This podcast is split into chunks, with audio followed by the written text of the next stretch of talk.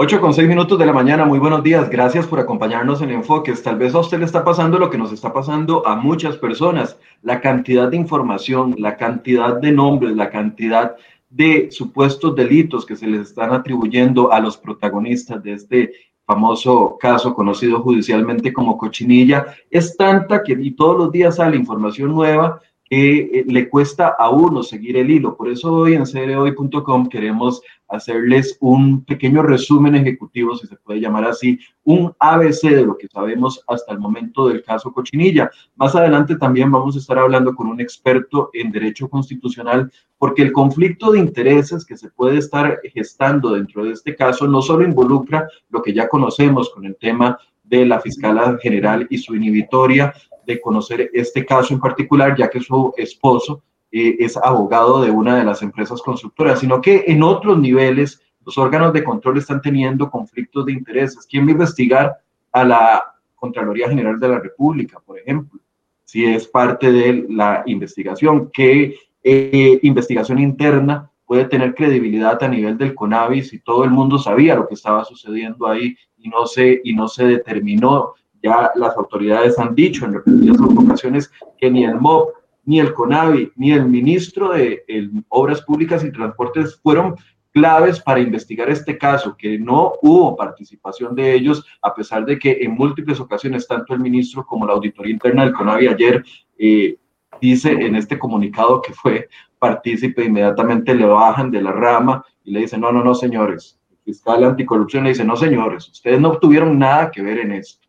No hubo información que ustedes aportaran a este caso. Pero seguirle la línea a todo esto es un tema que nos va a tomar tal vez algunos meses y hasta años tratar de entenderlo. Hoy invité en esta primera parte del programa al periodista Pablo Rojas, quien es periodista de cereoy.com y quien ha redactado varias de las notas, ha tenido acceso al informe judicial donde se atribuyen los supuestos delitos a cada una de las personas y nos va a dar luz y acompañarnos a conocer lo que hemos conocido hasta el momento, lo que sabemos hasta el momento el caso Cochinilla. Voy a darle los buenos días a Pablo. Gracias, Pablo, por estar conectado con nosotros hoy.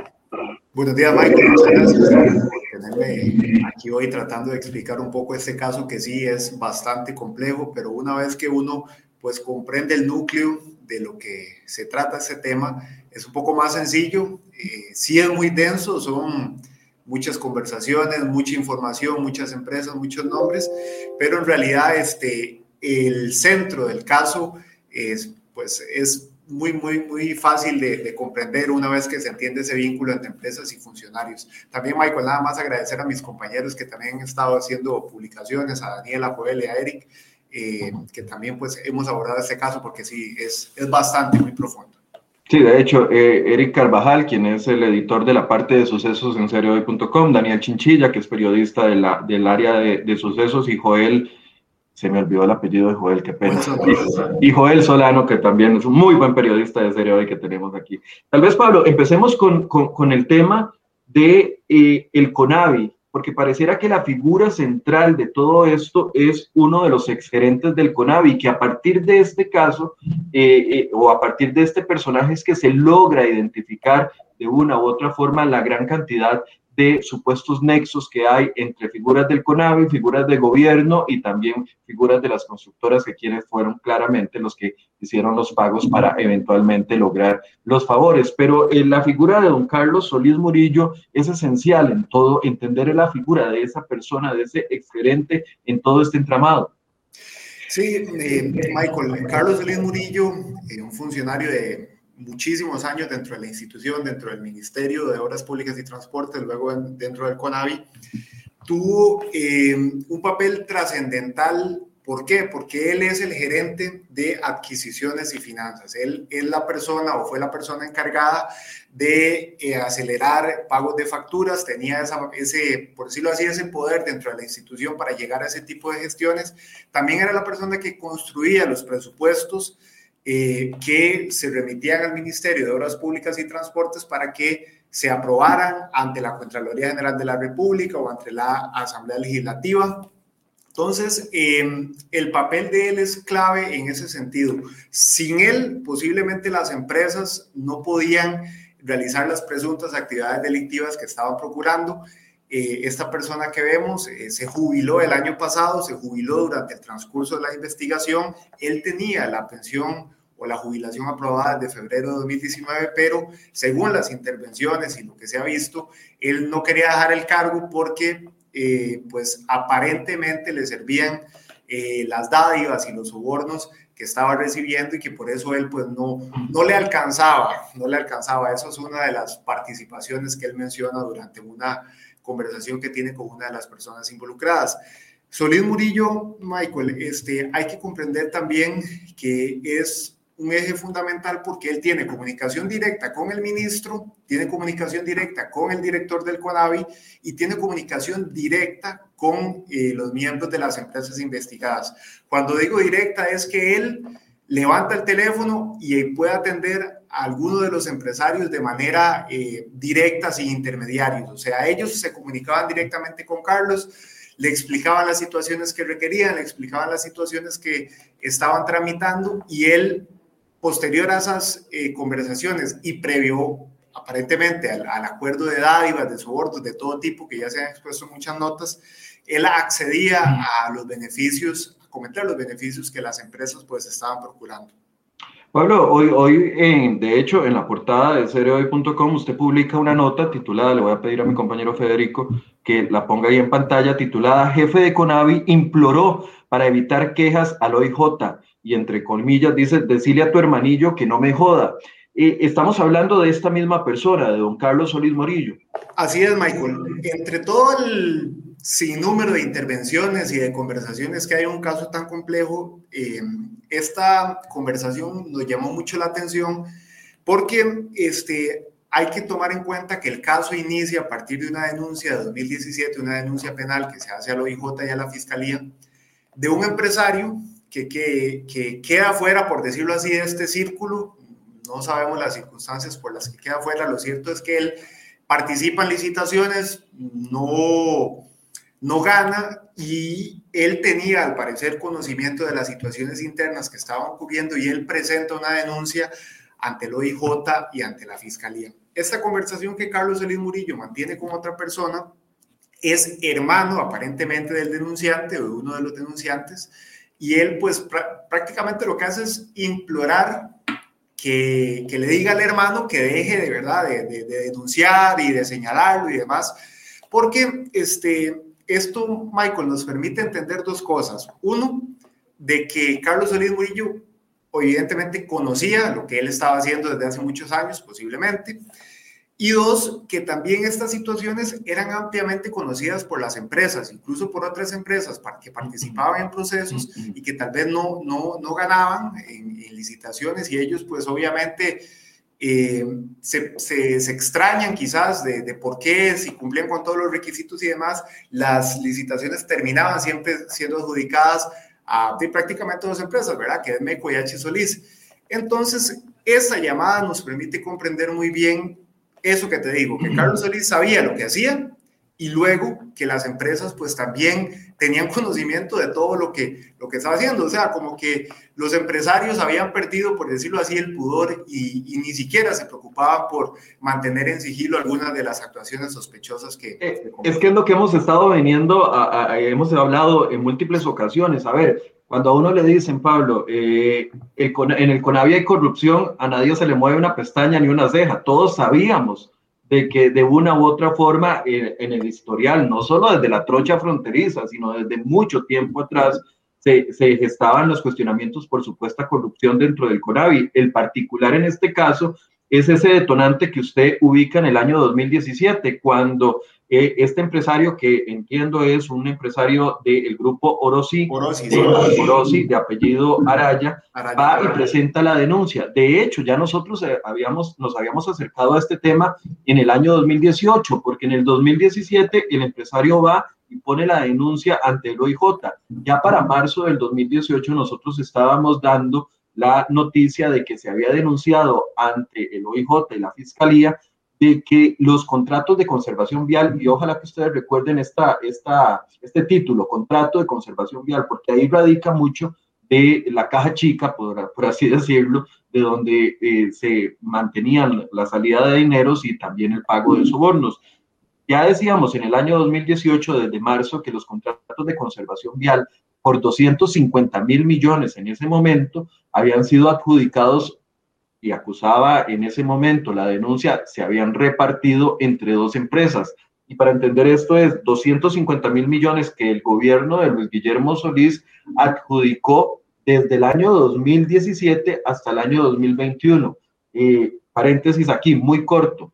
Por lo general, las administraciones en el primer año, es decir, Luis Guillermo Solís llega en el 2014, en ese mismo año o al año siguiente estaría contratando la conservación vial para sus tres años. Por lo general, la costumbre es que cada gobierno contrata la conservación vial de su gobierno o de su administración. Luis Guillermo Solís no, contrató por separado 2014, 2014 tenía ya desde el 2013 porque venía en el presupuesto, pero contrata 2015, 2016 y hasta 2017 la administración de don Luis Guillermo Solís contrata la conservación vial y amarra al siguiente gobierno porque contrató a MECO y a Solís con esos 250 mil millones, eh, la mayoría para ellos, hasta el año 2021. Es decir, la administración Solís Rivera deja amarrados todos los contratos de conservación vial del próximo gobierno sin saber que Carlos Alvarado iba a ser o no presidente.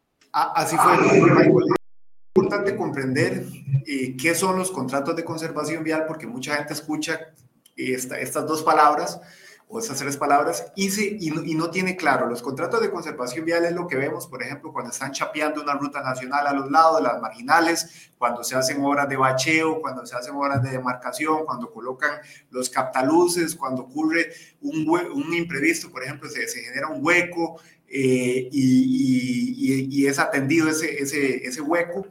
Los contratos de conservación vial son fundamentales para las empresas porque, como usted lo acaba de explicar, son contratos por años, por muchos años, en cuatro años, por ejemplo, en este caso.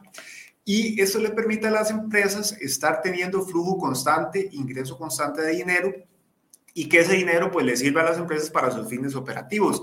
En este caso, las empresas eh, H. Solís, MECO, entre otras, lo que hacían era que gestionaban de manera irregular con funcionarios del CONAVI que les pagaran aceleradamente las facturas por estos trabajos de conservación que realizaban en zonas eh, como la zona norte, la zona sur, el Atlántico, porque eh, los contratos están divididos por líneas que abarcan prácticamente toda la red vial eh, del país. Y en este caso, en la renovación o, en la adjudicación que se hizo en 2018, antes de que entrara el actual gobierno, el 80% de los contratos de conservación los acapararon MECO y H. Solís, es decir, ellos pues se dejaron prácticamente que el mantenimiento en todo el país. Entonces, eh, ahí, surgió, ahí surgió la empresa molesta. Exacto. Nada más para hacer una aclaración, de los 250 mil millones que involucraban esos contratos viales, 102 eh, mil millones quedaron en H. Solís y 105 mil en, eh, en la empresa MECO. Y el resto, los el, el, vueltillo, los 40 mil millones restantes, se, se, quedaron en otras dos o tres empresas, pero, pero quedó el grueso, eh, como bien aclara Pablo, el 80% dentro de esas eh, dos empresas. Exacto. Y este, Michael, también en el tema de los contratos de conservación vial, eh, ellos tienen que estar tramitando facturas constantemente ante el CONAVI, ¿verdad? Para que pues, les paguen por lo que realizan.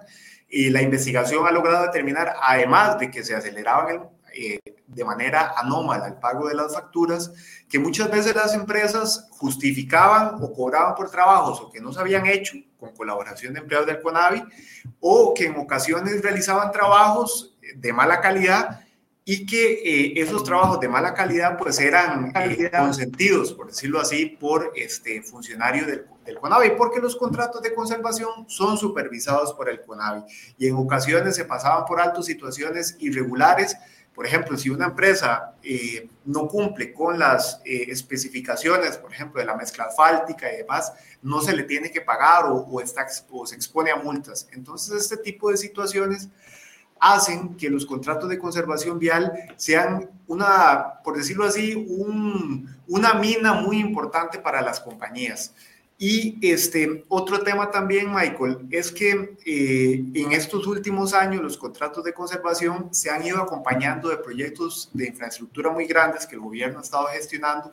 Entonces, es importante que las empresas tuvieran ingresos de dinero pues para cumplir con las otras obligaciones que estaban adquiriendo en otros proyectos. Por eso es la presión que ellos estaban sintiendo por acelerar el pago de facturas y demás.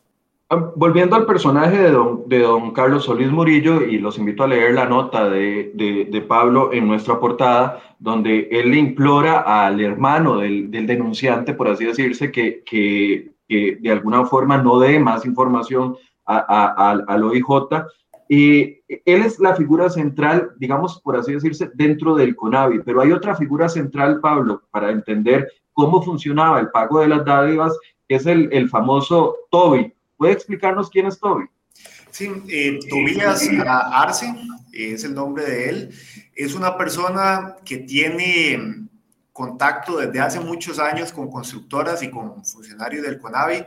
Es una persona que aunque no es funcionario, no era funcionario del, del CONAVI ni del MOB, tenía prácticamente línea directa con la institución al punto de que una de las intervenciones telefónicas eh, lo califican como un funcionario extraño, entre risas. Eh, una funcionaria del CONAVI lo califica como un funcionario extraño, entre risas, porque en, esa intervención se lo estaba recomendando a otro empresario para que le ayudara con los trámites de gestión de facturas, etcétera.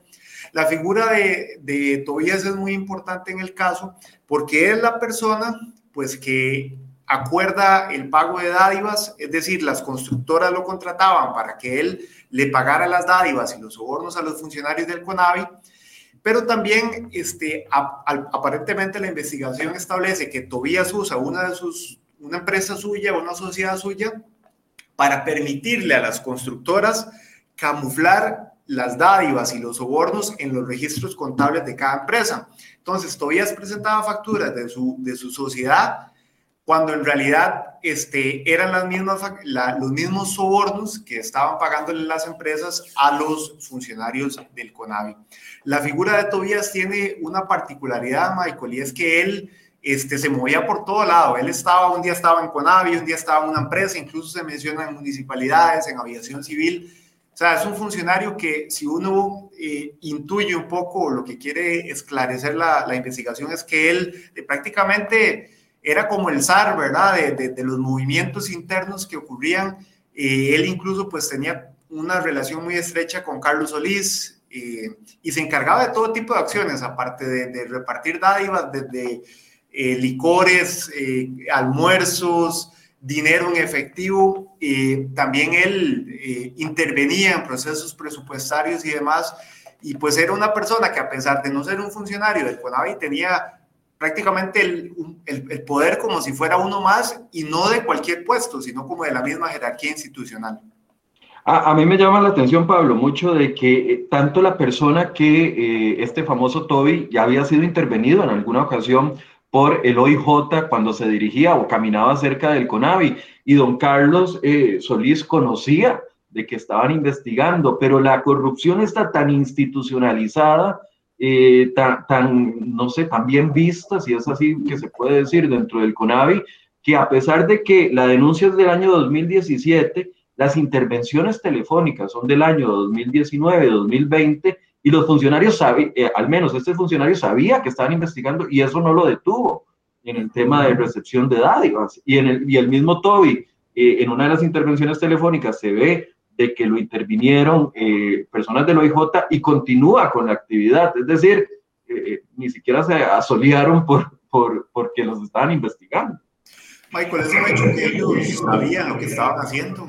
las intervenciones así lo demuestran con la tranquilidad en que ellos conversaban y demás, hace, hace, le hace comprender a uno que quizás obviamente ellos en, en primera instancia no sabían que estaban siendo investigados o posiblemente ni siquiera les importó, pero eh, eso que usted menciona eh, de Tobías en una de las llamadas que él tiene con un hijo, pues le comenta que fue abordado por el OIJ, el OIJ como parte de la investigación y el seguimiento, eh, lo abordan a él en las afueras del CONAVI, le piden un proceso de identificación de rutina, cuando en realidad pues todo esto forma parte de la investigación, ¿verdad? Para obtener más prueba de llamadas y demás.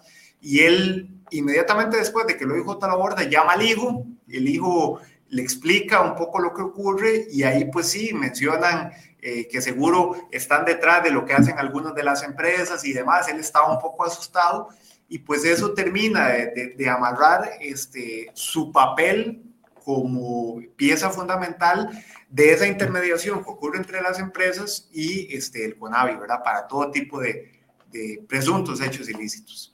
Pablo, como usted decía, eh, las mismas empresas recomendaban a este famoso Toby para que fuera contratado por otras empresas, empresas para gestionar los sobornos.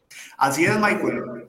Eso que usted menciona es otro aspecto clave porque permite comprender también que el nombre de Toby tiene años dando vueltas en, en el negocio, ¿verdad? O sea, es una persona ampliamente conocida y si esta persona se dedica a lo que se dedicó eh, durante esta investigación, posiblemente tenía muchos años de hacerlo. Y este, así es, incluso los mismos funcionarios de Conavi recomendaban a empresas constructoras que contrataran a Toby para este, que les brindaran los servicios de agilización de facturas, de movimientos de, de, sobornos, de dádivas, de, que intercediera por algunas gestiones con miembros eh, del Consejo. Entonces sí, eh, es muy fácil entender que es una persona que tenía muchos años de dedicarse a esta actividad, que incluso él tiene empresas o conformó sociedades que se dedican a temas de maquinaria, temas de asfaltado, eh, de posiblemente tienen un amplio conocimiento de cómo se movía todo esto. Él nunca fue funcionario del Consejo, según la investigación, al menos de los registros de hace 15 años. Él no aparece cotizando para ninguna institución del Estado, es, eh, la investigación lo denomina agente libre, o sea, una persona que, que es eh, de un empresario particular o, o alguien este, que no está sujeto a alguna empresa, en algún momento fue colaborador de MECO, pero él brindaba servicios a todas las empresas que, están bajo la investigación prácticamente.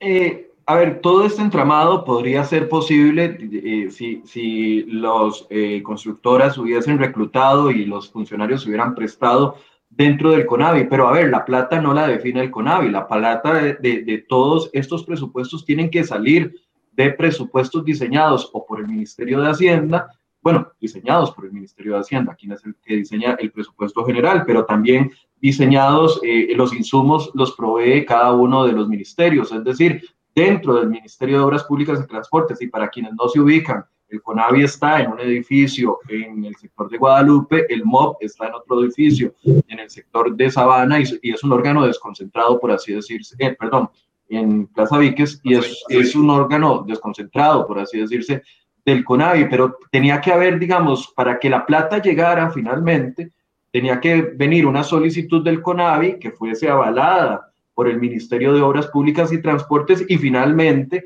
con un visto bueno del Ministerio de Hacienda. Y, aquí hay un punto importante que también traemos en otra nota en nuestra portada del día de hoy eh, del periodista compañero de nosotros, Daniel Chinchilla, donde habla de que el exgerente del CONAVI, estamos hablando de esta misma eh, persona, de, Solís Murillo eh, y el viceministro de Hacienda habrían gestado una moción de 22.500 millones de colones que terminó beneficiando de una u otra forma a H. Solís. Y aquí es donde viene el entramado de que el flujo de plata tiene que ser autorizado por alguien, finalmente de los diputados, pero eh, quien le da los insumos a los diputados es el Ministerio de Hacienda y el Ministerio de la Presidencia cuando son presupuestos extraordinarios. Sí, eh, que en ocasiones se nos olvida o que eh, pasamos por alto y es que el CONAVI recibe eh, para su presupuesto institucional recibe un 20% aproximadamente del impuesto único a los combustibles, que es uno de los factores que componen el precio de las gasolinas. Eh, e, ese 20% del impuesto único a los combustibles va al CONAVI para obras de conservación vial, para bacheo, para mantenimiento. También el, un porcentaje del marchamo que pagamos a final de año va, a esa institución. Es decir, hay recursos que los ciudadanos de a pie pagamos que van a la institución. Entonces, a partir de eso, sí, se construyen los presupuestos, los presupuestos pasan por, se construyen en la institución y pasan al Ministerio de Hacienda, pasan a la Asamblea Legislativa para su aprobación. Este año entró este, una, un cambio. Antes los presupuestos iban a la Contraloría para ser aprobados. Ahora el CONAVI construye su presupuesto institucional, lo pasa al MOP y el MOP lo pasa a la Asamblea Legislativa para que sean los diputados los que lo aprueben. Lo que pasa es que, eh, viendo un poco eh, los detalles del caso, eh, prácticamente que los presupuestos eran muy manipulables. Había muchas personas que intervenían en el desarrollo de los presupuestos a tal punto de que un funcionario del CONAVI, que ni siquiera era gerente y ni siquiera era jefe, podía eh, hacer cambios y ajustes eh, que impactaban en gran forma con tal de ayudar a ciertas empresas. Ese es el caso de uno de los analistas, que ayer también se publicó una nota sobre eso, donde él, este, aparte de construir y elaborar eh, cambios en presupuestos, también tenía la potestad de interceder en adjudicaciones y descalificar a empresas. Es decir, eh, esto nos hace ver, Michael, que el CONAVI confluía un montón de personas que podían como lo decimos popularmente, meter mano para hacer ajustes y al final de cuentas nos hace ver que la institución es muy porosa y que era fácilmente ingresar y, lograr que una persona que tal vez no tenía un puesto tan alto pudiera hacer un cambio de gran repercusión dentro de la institución. Les decía sobre esta nota que viene en la portada porque aquí vienen dos datos interesantes que son insumos, no estamos acusando a nadie, pero son insumos que tenemos que conocer como ciudadanos y uno de ellos es que el actual ministro de Hacienda, eh, don Elian Villegas, efectivamente fue consultor como abogado de la señora Mélida Solís, dueña de la firma H. Solís. Ese es un hecho, ese es un hecho confirmado. Otro de los hechos confirmados es que entre el año 2008 y el 2012, el viceministro de Hacienda, actual viceministro de Hacienda, mano derecha de don Elian Villegas, porque se lo trajo de Links, era funcionario de Links, don Elian llega al Ministerio de Hacienda y se trae a, este señor, a don Isaac. Eh, este señor también fue eh, consultor en temas de infraestructura de la empresa H. Solís entre los años 2008 y 2012. Y bueno, ¿qué tiene que ver que estemos mencionando este que fue parte de eh, eventualmente del que dio luz verde, por así decirse, a este presupuesto extraordinario de 22.500 millones de colones. ¿Quién hizo el contacto entre los funcionarios del CONAVI y los funcionarios del MOB para que don Isaac los atendiera y le diera luz verde a estos 22.500 millones de colones que finalmente terminaron en arcas de H. Solís por los contratos. Bueno, eh, don Camilo Saldarriaga, que no se nos puede olvidar que es una de las figuras claves, quien eh, era la mano derecha y ex asesor del presidente Carlos Alvarado. Sí, incluso, Michael, em, hay otro, como es tanta la información y demás, en, en ese enlace entre empresas y jerarcas de, ministerios e instituciones, es muy importante también señalar que eh, Melida Solís, que es pues, la propietaria de la constructora H. Solís, en la llamada se jactaba de que ella pues tenía eh, una comunicación directa con don Rodolfo Méndez Mata, con el ministro de Obras Públicas y Transportes, incluso ella cuando se estaban tramitando presupuestos extraordinarios cuyos recursos beneficiarían a, su empresa, luego de que existieran, eh, una, existían posibles manipulaciones de funcionarios para favorecerlas, ella pues eh, se jactaba constantemente de que voy a llamar a don Rodolfo, voy a carbonear a don Rodolfo, es uno de los de las frases o los verbos, ¿verdad? Que verbos populares que ella usó para hacer referencia a que ella tenía una comunicación directa con, con los jerarcas, incluso en las llamadas y en las, en las intervenciones telefónicas,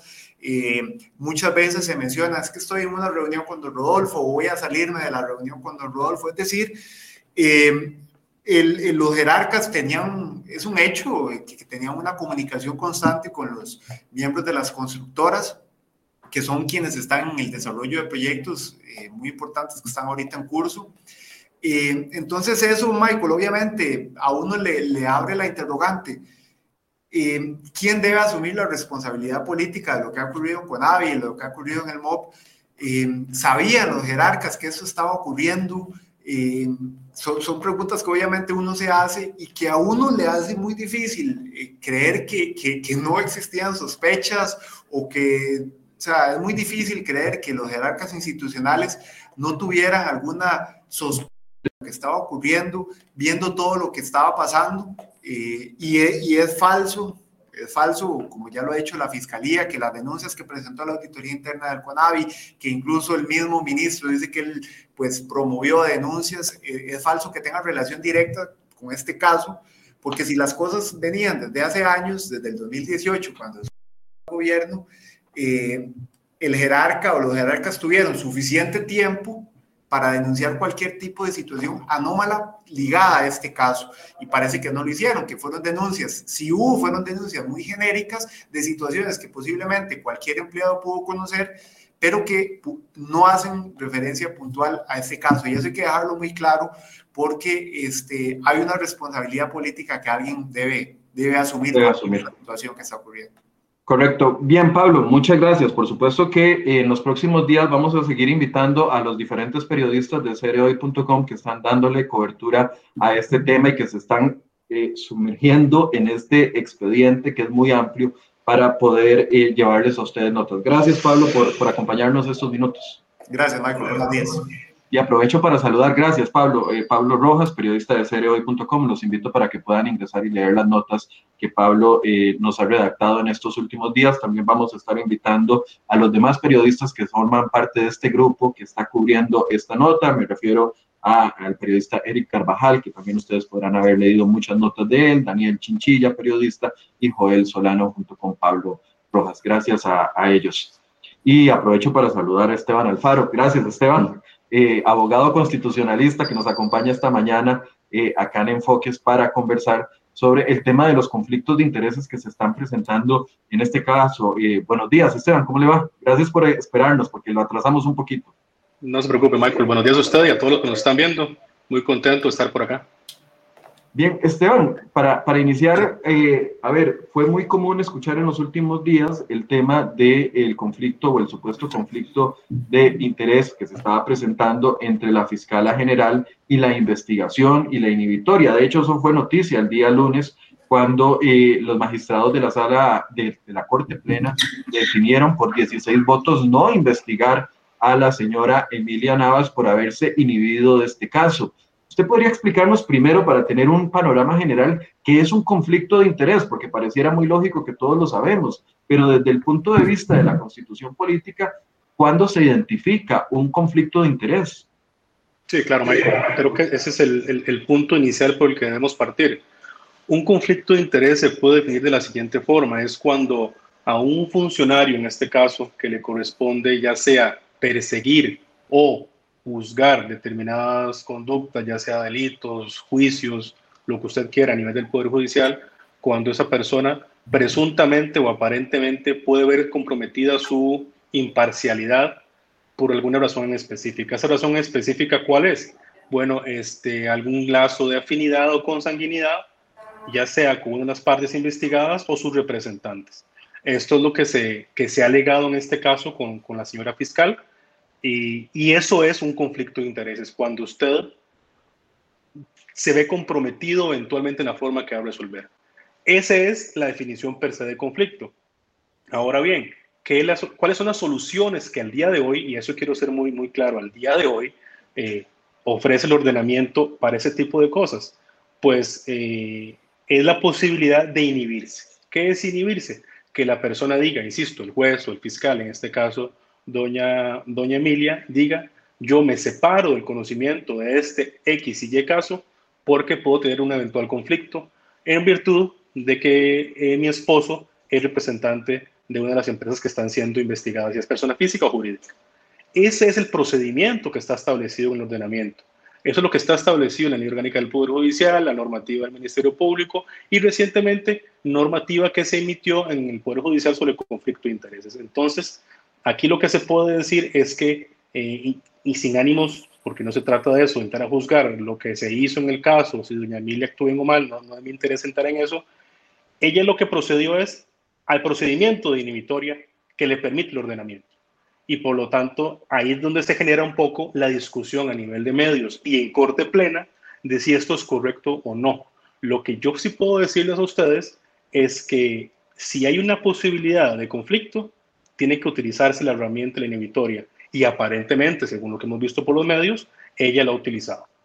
Sí, a mí me llamó mucho la atención que durante esta discusión, que, que, a ver, estamos muy acostumbrados a ver las discusiones que se hacen entre, entre diputados en la Asamblea Legislativa, en, los, en las sesiones de plenario, y, y, tal vez no muchos estamos familiarizados a las discusiones entre magistrados. Al fin y al cabo, los magistrados siguen siendo un órgano, un órgano colegiado que se comporta hasta cierto punto muy parecido al plenario y los diputados en la Asamblea Legislativa. Y el lunes la discusión fue una discusión muy fuerte, o sea, es que había que estar viendo esa discusión que se extendió desde las 9 de la mañana hasta casi las 9 de la noche para ver cómo algunos magistrados decían, doña Emilia se tiene que separar, vale la pena buscar la posibilidad de que se separe del puesto porque no puede estarse, y, recuerdo a la, magistrada eh, Iris Iris Zamora, me parece que se llama, eh, diciendo eh, no puede continuar en el puesto, hay que investigarla porque esto no puede estar así. Finalmente, 16 magistrados toman la determinación de que efectivamente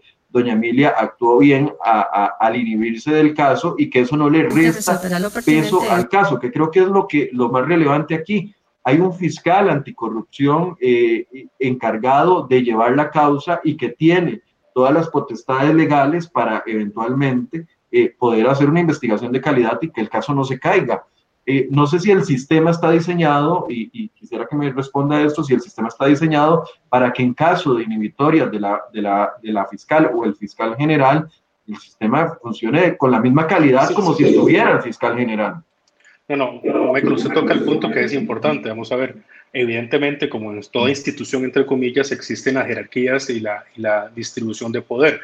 En el caso de la Fiscalía no es la excepción. La Fiscal General de la República es la que tiene pues la jerarquía en ese sentido, lo cual no quiere decir que ella tenga que estar necesariamente involucrada en todos y absolutamente todos los casos del que maneja la Fiscalía. Para eso hay determinados fiscales por materia, por región, especializados en diferentes áreas, que eso lo, lo podrá explicar mucho mejor la gente del área penal. Sin embargo, aquí lo importante es que, ¿qué es lo que se cuestionaba?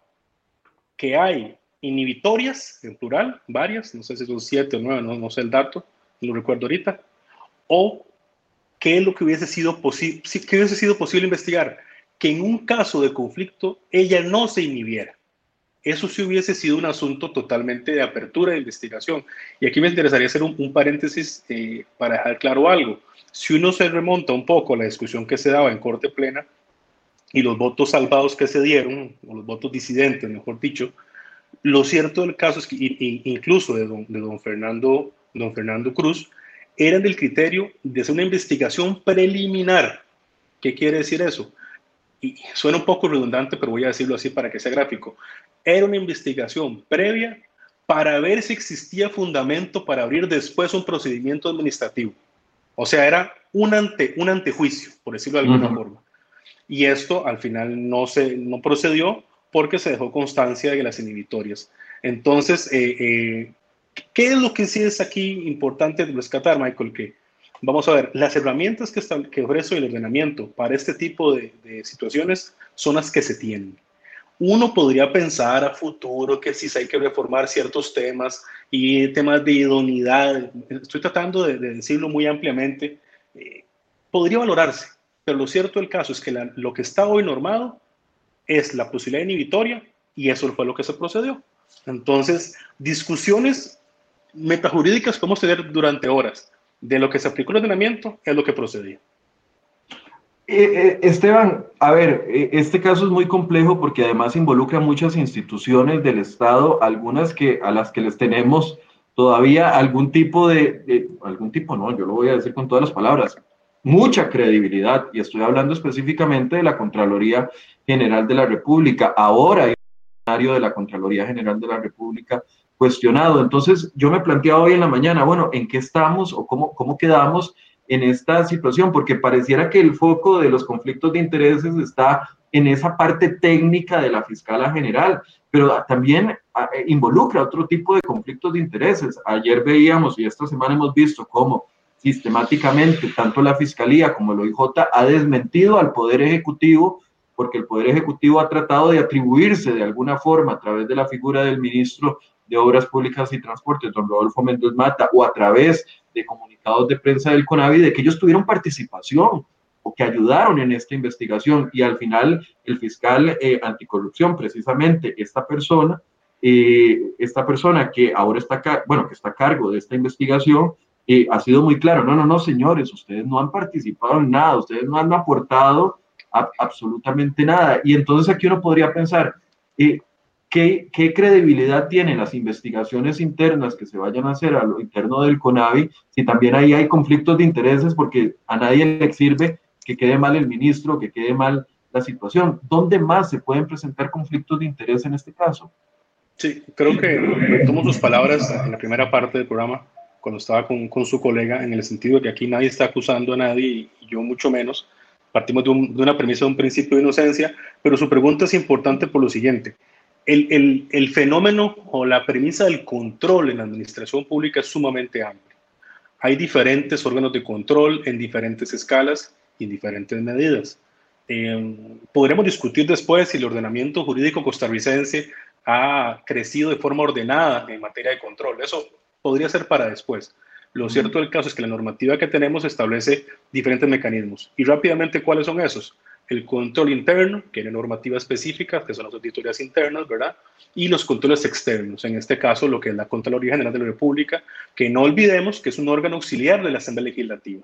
Entonces vemos cómo se va cerrando el círculo, control interno, auditorías internas, control externo con la Contraloría, esto en materia de fondos públicos, está también la Fiscalía General de la República, incluso de forma indirecta, que no, está en este caso, Defensor de los Habitantes, y también hay que decirlo así, que es lo que se ha recientemente en doctrina más moderna se ha establecido así, el periodismo incluye una forma de control, en virtud del principio de libertad de expresión, libertad de información, son formas de control. Entonces, respondiendo a su pregunta, sí, podrían presentarse nuevos casos de conflicto en diferentes instituciones. ¿Por qué? ¿Qué es lo que sucede?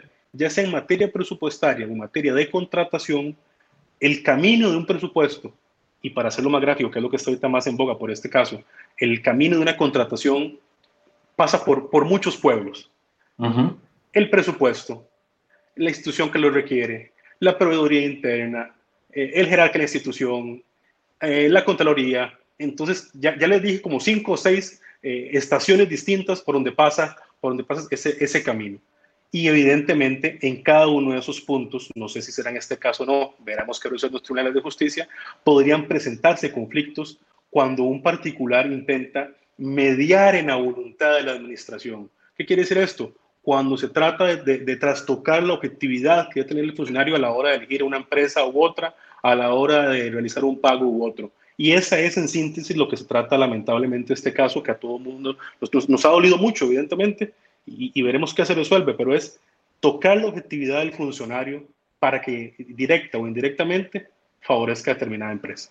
Esteban, en, en, en, en la función pública existen, no sé cómo, no, no, no sé cómo tratar de, de, de graficarlo, escalas de mayor o menor responsabilidad política sobre las actuaciones. Voy a tratar de explicarme. Porque aquí tal vez va a venir entonces una serie de funcionarios que van a decir, es que a mí me pasaron el documento así y ya yo conozco información, por lo menos de una institución de control, que no voy a decir cuál es todavía porque eh, me, lo dijeron en off, pero de una institución de control que está, va a alegar de que a ellos les llegaron los documentos así como están y que así tal cual se pasaron. Y entonces yo pregunto, entonces, ¿para qué existen los controles si no revisan a profundidad los, los documentos? Entonces me dicen, bueno, pero es que la ley no permite que yo vaya a cuestionar a otro jerarca porque me presenta una declaración jurada y en la declaración jurada dice lo que es. Y estoy hablando aquí específicamente de las declaraciones juradas o de las certificaciones que emitía este señor Carlos Solís Murillo, quien era el encargado de presupuesto dentro del el CONAVI. Entonces, claro, ahora van a venir las demás órganos superiores a este señor y van a decir, y con estos órganos superiores estoy hablando de, de, de autoridades políticas, va a venir el jerarca máximo del CONAVI, el director ejecutivo del CONAVI, que ya está pidiendo que lo separen del cargo porque también está involucrado, eventualmente el ministro, eventualmente el ministro de Hacienda, eventualmente el presidente de la República y decirte, no, es que el asunto fue allá abajo, no aquí arriba pero la responsabilidad política tiene niveles o no. Sí, ahí hay que hacer una diferenciación entre la responsabilidad política de un funcionario de confianza a un puesto político, como lo acabas de decir, esa es una categoría, y la otra es la responsabilidad administrativa. Son, son, son dos, dos, dos mundos distintos. Sí, sí, distintos con conexidad, porque vamos a ver, y lo digo rápidamente, está la responsabilidad política, la del funcionario político, la responsabilidad administrativa de un funcionario de función pública, está la responsabilidad este, civil o penal que va a tener ese, funcionario. Entonces hay un cúmulo de responsabilidades, diversas, diversas posibilidades que se pueden dar en un caso específico. Ahora bien, usted toca un, tema que es sumamente importante, pero que a la vez tiene una complejidad que se verá solo en el caso concreto. La administración, como les decía, en, en, un caso de una contratación pasa por diferentes estaciones. Algunas estaciones son de administración activa, o sea, de hacer, de dar una constatación, y otras son de revisión. Esa revisión tiene que partir a veces de lo que dijo la primera fase. Aquí no estoy entrando a decir si lo que, hicieron está bien o está mal, no, no, no me interesa eso. Lo que quiero decir es que no podemos pretender que en cada una de las estaciones de la administración pública de una contratación tenga que llegar a revisarse a la última coma de lo que hizo el anterior. No, se revisa la constatación de la documentación. Entonces, si un funcionario da fe de una certificación, que eso tiene una potestad certificadora, tiene una fe pública, digámoslo entre comillas, mal haría el siguiente en cuestionarlo. Sin embargo, sin embargo, esto no quiere decir que no pueda consultarle a la administración precedente si algo está bien o está mal.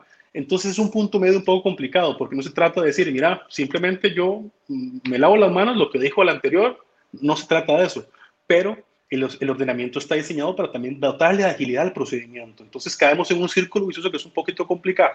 Pero, ¿Y a qué nos lleva eso? A que si el origen está contaminado, el que hizo la certificación va a, para hacer una, una palabra un poco más coloquial, va a embarcar lo siguiente. Y lo digo de forma así coloquial para que lo entendamos, porque eso, eso puede generar. Ahora bien, eso que estoy diciendo no es un eximente de responsabilidad para nada de las jerarquías o los órganos de control. Para eso tienen sus potestades y pueden devolver y pueden cuestionar, ¿verdad? Entonces, es un punto medio bastante complejo, Michael. Ok, la responsabilidad política entonces nadie se la puede brincar. No, no nadie puede se la que, puede brincar. Puede que un político pueda eh, decir responsabilidad política, yo no tuve responsabilidad, pero se estará refiriendo a la responsabilidad administrativa de ir a revisarle a un subalterno si hizo el trabajo bien o no. Pero la responsabilidad política que tienen sobre lo que hacen sus subalternos, eso no se puede, no se puede variar. Es así, como, es así como usted lo dijo. Ahora, la responsabilidad política no siempre tiene sanciones penales. Exactamente, la responsabilidad política, eh, vamos a decirlo así, eh, por el sistema de gobierno costarricense, el tema presidencialista, la forma en que un presidente nombra a los ministros, eh, a diferencia de los temas parlamentarios, que es, es, otra cosa en otros países, a nivel costarricense la responsabilidad política es una figura mucho más tenue, mucho más relativa y que depende en muchos casos, ya sea de la voluntad del sujeto o de la potestad de una comisión investigadora que imponga alguna recomendación de una eventual, eh, entre comillas, sanción contra un funcionario. En Costa Rica la responsabilidad política no está claramente establecida. Depende mucho de un tema de transparencia, de idoneidad, de buena fe. La responsabilidad administrativa sí. Tenemos cientos, porque son cientos de normativas eh, y leyes concretas y reglamentaciones que establecen la forma en que esta responsabilidad se da y cómo se tienen que dar. Por ejemplo, en el caso que estamos hablando aquí, ley de contratación administrativa, ley de presupuestos públicos, ley de control interno, que dice claramente que si el sujeto funcionario A incumple, tiene la sanción B, punto. En el caso de la responsabilidad política, depende de muchos factores. Esteban, una vez más, y, se lo planteaba ayer cuando le, hacía la invitación al programa, una vez más se pone a prueba la institucionalidad del país. Y, y, y a ver, ojalá que esta palabra no los aleje a ustedes y digan, ah, ya están entrando en, en, temas aburridos. No, es muy importante poder ver si está funcionando el entramado de tuercas de la máquina, a ver si la máquina está media jodida o está, perdón la palabra, o si la máquina está, nada más necesita un poquito de grasa. Pero una vez más, a ver, el, caso UPAT, el caso Cementazo y, y, ahora este nuevo caso vienen a poner a prueba si efectivamente existen los pesos y contrapesos entre los poderes del Estado para poder ejercer. Recordemos que en el caso UPAT hubo un allanamiento a Casa Presidencial, primer allanamiento en la historia de, de, de, nuestra Segunda República, y yo no sé si existió uno en la Primera República, por eso no hablo de la primera, pero a ver, primer allanamiento en la historia de la Segunda República a, a, a, una casa presidencial. Y ahora se vuelve a repetir por un funcionario de confianza del presidente Alvarado, que al fin y al cabo, eh, se quieran o no separar del caso, al fin y al cabo es allanamiento nuevamente y al fin y al cabo es allanamiento al máximo, eh, a la máxima oficina por así decirse, de la, de, de la presidencia de la República. Yo sé que toda esta situación a la, a la gente le, le, duele y le, incomoda, o sea, es lamentable, eso es, eso es claro, pero no, no, quiero decir que tenemos que alegrarnos, no digo jamás eso, pero podemos tener, eh, creo que yo la tengo, tengo confianza en el sistema. ¿Y por qué hay confianza en el sistema? Y digo en general del sistema, ya sea el poder legislativo, el ejecutivo, el judicial, el, legislativo con sus auxiliares, por ejemplo, la Contraloría. Yo creo que hay tiene que haber confianza en el sistema. ¿Y por qué tiene que haber confianza en el sistema? porque vemos que no, no, no hay áreas inmunes al control. No hay esferas de poder que estén inmunes en el sentido de que no, es un funcionario tal, dejémoslo así, pasemos la pena. No, yo creo que el sistema, eh, la división de poderes que establece el artículo 9 de la Constitución Política, hay que confiar en él y hay que fortalecerlo. ¿Y por qué digo esto? Sí, evidentemente un allanamiento a casa presidencial no, no, no, es, no es agradable, a ningún ciudadano le gusta, y menos a las personas que están ahí en casa presidencial, y dejando claro que, estableciendo que esto es un principio de inocencia, no sé si serán culpables o no, lo cierto del caso es que demuestra que la institucionalidad del país todavía se puede potenciar a efectos de que no hayan áreas inmunes al, control, como lo decía anteriormente. Si tiene que llenar la casa de Juan Pérez o la, casa presidencial, tendrá que hacerse. Y así se hizo. Insisto, no nos gusta, es lamentable, pero lo cierto del caso es que si se demuestra la culpabilidad a futuro, esto llega a decir que el sistema está funcionando en alguna medida, ¿verdad? Y yo creo que hay que reiterar las potestades de control de diferentes órganos y reitero, la prensa, eh, eh, la Contraloría General de la República, las auditorías internas, a pesar de que en este caso tal vez no tuvo una participación importante, son órganos que no tenemos que subestimar, tenemos que más bien potenciarlos. Y lo cierto del caso es que aquí el sistema está operando tenemos que esperar algunos años para ver qué sucede. Esto, como usted lo dijo al inicio, esto, esta película es muy lenta, Michael, esta película es muy lenta, pero el sistema es así y la magnitud del caso es así. Sí, eh, yo, yo, veía algunas de las críticas que se hacían el lunes eh, con respecto al tema de la, de la fiscala general y veía también las reacciones que genera eh, el hecho de que los diputados vayan a crear una comisión investigadora, pero eh, tal vez viéndolo desde una película más amplia, más allá de la opinión que tengamos algunos de las comisiones investigadoras y los resultados que puedan generar o no, esto es una prueba más de que el sistema funciona. Una comisión legisladora de un poder de la República investigando un caso a nivel político de otro poder de la República y al mismo tiempo otro poder de la República investigando la parte penal. Quiere decir que de una u otra forma los controles que establecieron en la Constitución con la, con la separación de poderes, al menos aún siguen funcionando. Sí, sí, usted lo dice muy bien, al menos de forma preliminar, en su esquema inicial pareciera que el sistema está, está establecido para eso y están utilizando los mecanismos que existen.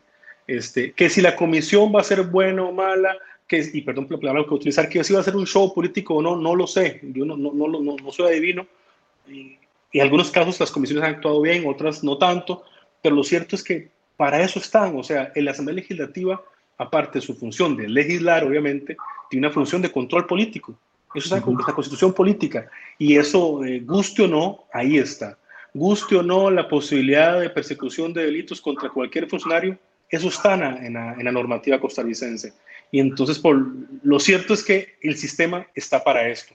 Esperemos que se haga de la mejor forma, la forma más objetiva, que los imputados tengan la posibilidad de defenderse y quien sea responsable, pues que pague las consecuencias, ¿verdad? Eh, dice Juan, denunciar sin consecuencias es efectivo, la forma reemplaza el, el, fondo. Tal vez no es eso lo que estamos diciendo, hoy no sabemos si va a tener consecuencias o no, lo que estamos diciendo es que por lo menos existen los mecanismos y tal vez a veces se nos olvida que vivimos muy cerca, eh, muy, sí, Vivimos muy cerca de, de, un país donde los tres poderes de la República están tomados por, por, por el Poder Ejecutivo, y estoy hablando específicamente de, Nicaragua. y, y, se nos olvida que ahí no hay controles, ni pesos, ni contrapesos, y, y, veámoslo con los allanamientos que está haciendo la policía del Ejecutivo en este momento, eh, como si fuera, actuando como si fuera la policía judicial. Es que tal vez a veces no, no dimensionamos eso. Es como que aquí la fuerza pública a cargo de Michael Soto estuviera votando portones eh, utilizando el papel que le corresponde a la Fiscalía o al OIJ.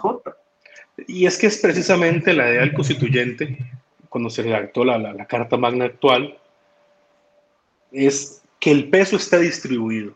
el término eh, división de poderes es un término que se ha ido superando, pero lo cierto es que hay una división, pero es una, distribución de competencias. O sea, el poder es uno y está distribuido y tratándose de que sea una forma equitativa y que cada funcionario lo ejerza de acuerdo a sus responsabilidades para que el que, el ciudadano, esté amparado ante la ley y que no exista la concentración, ya sea en un solo poder, en un solo poder, un solo sujeto, y eso, eso a nadie le va a gustar. Yo he visto que hay experiencias en otros países donde la gente, yo he visto en redes que dice, qué, qué bueno tal país porque ese presidente tiene todo el poder y entonces se hace lo que se... No, eh, yo sé que a veces las cosas en Costa Rica no caminan como debería ser en cuanto a rapidez, pero tenemos que estar orgullosos del sistema y de la distribución de competencias. Y esos pesos y contrapesos que usted dice, Michael, son vitales en una sociedad democrática, vitales. Hay varias preguntas, Esteban. Hay una que yo creo que es del tema, perdón, de contratación administrativa. Se la voy a hacer y si usted no la puede responder, eh, buen Samayoa, que es la que la está preguntando, yo le busco un abogado experto en contratación administrativa. Porque eh, pregunta Gwen, legalmente, eh, como Luis Guillermo Solís pudo cómo Luis Guillermo Solís pudo haber amarrado los contratos en periodos donde ya él no era presidente. El nuevo jerarca, en este caso, Carlos Alvarado, no podía modificar los contratos. Se refiere a los contratos de, conservación vial, pero no sé si usted maneja. Yo le contesto, yo me, dedico a contratación administrativa, de hecho. Le contesto y, vamos a ver. No existe una normativa, algo que establezca que cuando cambia el periodo presidencial, eh, los contratos fenecen y salen unos nuevos no existe nada que diga que no puede el presidente A comprometer al presidente B eh, o la institución. No, eso, eso no existe. Lo que se establece son eh, eh, periodos de contratos que existan dentro del marco de la legalidad. Es indistinto si cambia o no el gobierno de turno. Y hay que recordar que algunos contratos son otorgados por el Ejecutivo, otros por instituciones descentralizadas. Entonces, esto es, hay una variedad infinita y no existe una norma que diga el presidente A no puede comprometer al presidente B. Eso no está establecido de esa forma. Lo, lo, que sí hay es una cortesía, por así decirse, de que cada, de que cada administración permitía que, eh, que la siguiente administración contratara su propia, su propia conservación vial, y eso lo, lo, lo, tengo muy claro, porque, porque no se sabe las necesidades que van a haber de aquí a tres años. Si se contrata la conservación vial en la ruta 32, que queda aquí a la vuelta de mi casa, y lo que se despedaza es en los próximos años la ruta 27, va, va, a tener que haber una maraña legal para poder tratar, trasladar la conservación del punto A al punto B. Lo que sí existe es una cortesía, por así decirse, de que cada administración contrata lo que necesita en conservación vial. No estamos hablando de proyectos Exacto. Lo dijiste muy bien, en conservación vial existe tal vez esa costumbre, existe esa costumbre, porque pongo un ejemplo antagónico, que sé yo, un tema de software. Imagínate tener que estar cambiando el software cada tres, cuatro años porque el gobierno estableció otra cosa, eso sería, sería un contrasentido, pero en materia de conservación vial tengo entendido que por ahí va la costumbre que se ha dado, pero sí, desde el punto de vista legal no existe esa limitación. A nivel general, eh, Esteban, una conclusión. No, yo, yo siento que, que, que pues después de anuncios y estas noticias que fueron un poco, no, un poco no, totalmente sorpresivas, eh, yo lo que creo es que hay que ver con cabeza fría cada cosa, ver con cabeza fría y, objetividad lo que se va dando y tratar, insisto, siempre que la premisa sea la responsabilidad de los funcionarios, de las personas involucradas, sea públicos o privados, y el fortalecimiento de las instituciones, la distribución de competencias y el fortalecimiento de los poderes están ahí por algo y es lo que tenemos que potenciar. Insisto, ni Michael ni, yo eh, podemos asegurar que aquí alguien es culpable o no, yo no lo sé. Lo que sí sé y sí me consta es que se pueden utilizar las herramientas que otorga el sistema para perseguir actuaciones que presuntamente sean delictivas. Si lo son o no, lo veremos en algunos años. Muchas gracias a Esteban Alfaro, abogado experto en materia de contratación administrativa y también en materia eh, constitucional, por acompañarnos eh, esta mañana. Gracias, Esteban. Mucho gusto, Michael. Hasta luego a todos. Y también antes de despedirnos, antes de que ustedes se desconecten, quiero eh, invitarlos a leer tres notas, tres notas que me parece que son importantes de que podamos, eh, no sé, eh, hay algunas preguntas. Vamos a volver a generar un, un, un espacio para poder contestar preguntas sobre materia de contratación administrativa.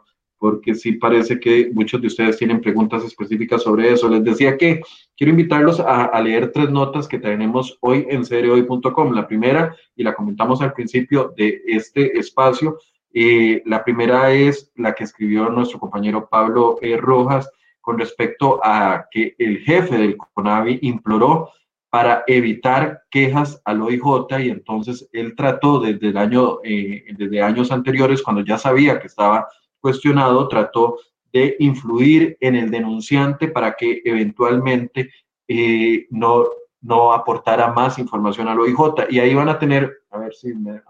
Este gráfico que ustedes ven ahí es importante que lo puedan ver. Este gráfico lo que resume es quiénes son las personas investigadas y cómo operaba esta red de supuestos pagos de soborno. Es importante que ojalá eh, puedan verla. Ahí van a tener, por ejemplo, la figura,